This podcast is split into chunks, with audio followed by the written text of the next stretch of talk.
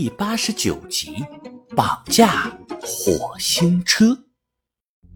迪迦和千岁发现自己被卡勒咪抛弃在了火星表面，两个人都愤怒极了。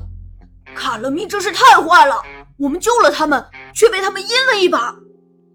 现在后悔也来不及了，我们现在最好是回到火星城市，找大长老和烤鸡帮忙。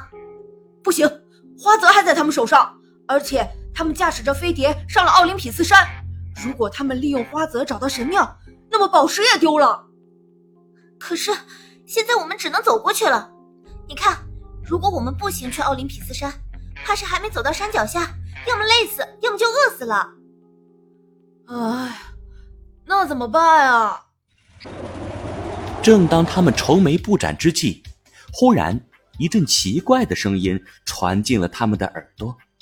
迪迦和千岁顺着声音前去寻找，发现远处有一个机械装置正在缓慢地移动着，竟然是一辆挥舞着机械臂的六轮车子。难道是火星车吗？好像真的是，是地球发射的火星探测车。哇塞，真有意思啊！嘿，是咱们的地球老乡啊！迪迦刚要跑过去跟老乡打招呼。却被千岁一把拉了回来。火星探测车是有摄像头的，你想被他拍到吗？被拍到又怎么样？你别忘了，我们地球的科技水平是没法进行火星登陆的。他如果拍到我们，地球上就有人知道人类登陆了火星，还是小学生，那我们和大红熊的秘密就瞒不住了。哦，有道理哎，是我鲁莽了，不能害了大红熊。两个少年立刻跑到了一颗大石头后面，从缝隙中观察那个火星车。他们看到那个火星车是一个白色的方形车身，上面有六个轮子和一个高高的天线，车身上还有美国国旗和 NASA 的标志。我认出来了，那个火星车是毅力号，它是美国国家宇航局最新的一台火星探测器。老美发射的，是啊，它于二零二零年七月发射，二零二一年二月成功登陆火星表面。它的主要任务是在火星上寻找古代生命的迹象，收集岩石和土壤样本。哎，我忽然有了一个超级拉风的想法。你想说什么？我们能不能驾驶这辆火星车前往奥林匹斯山呢？啊，你这个想法。好大胆啊！这要是被美国人知道，我们就完蛋了。不过倒也不难，我们可以入侵他的程序，让他听从我们的指挥。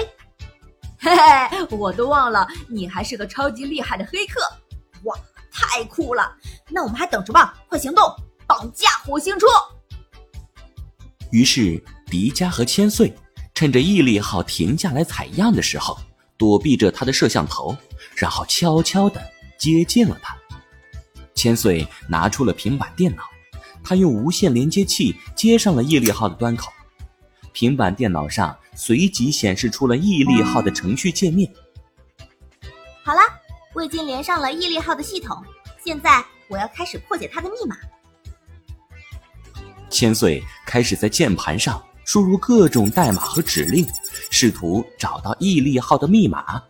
他很快就发现了一个线索，原来毅力号的密码是由四个数字组成的，而且每个数字都是零到九之间的一个数。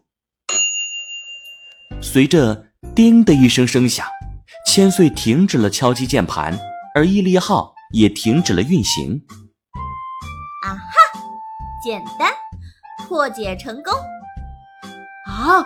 这么快就破解了他的密码？哼，这群美国人用毅力号发射升空的日期，也就是二月十八日作为密码。我只试了一个零二幺八就成功了。千岁，你酷毙了！这群美国人如果知道自己的火星车被一个中国小学生破解并绑架，非得把大鼻子给气歪了。呵呵，那还等什么？上车，试试咱们的新座驾。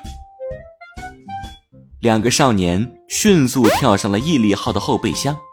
千岁用小茶给毅力号下达了前往奥林匹斯山的指令，毅力号便启动了引擎，沿着火星的地形，向着山顶的方向行驶起来。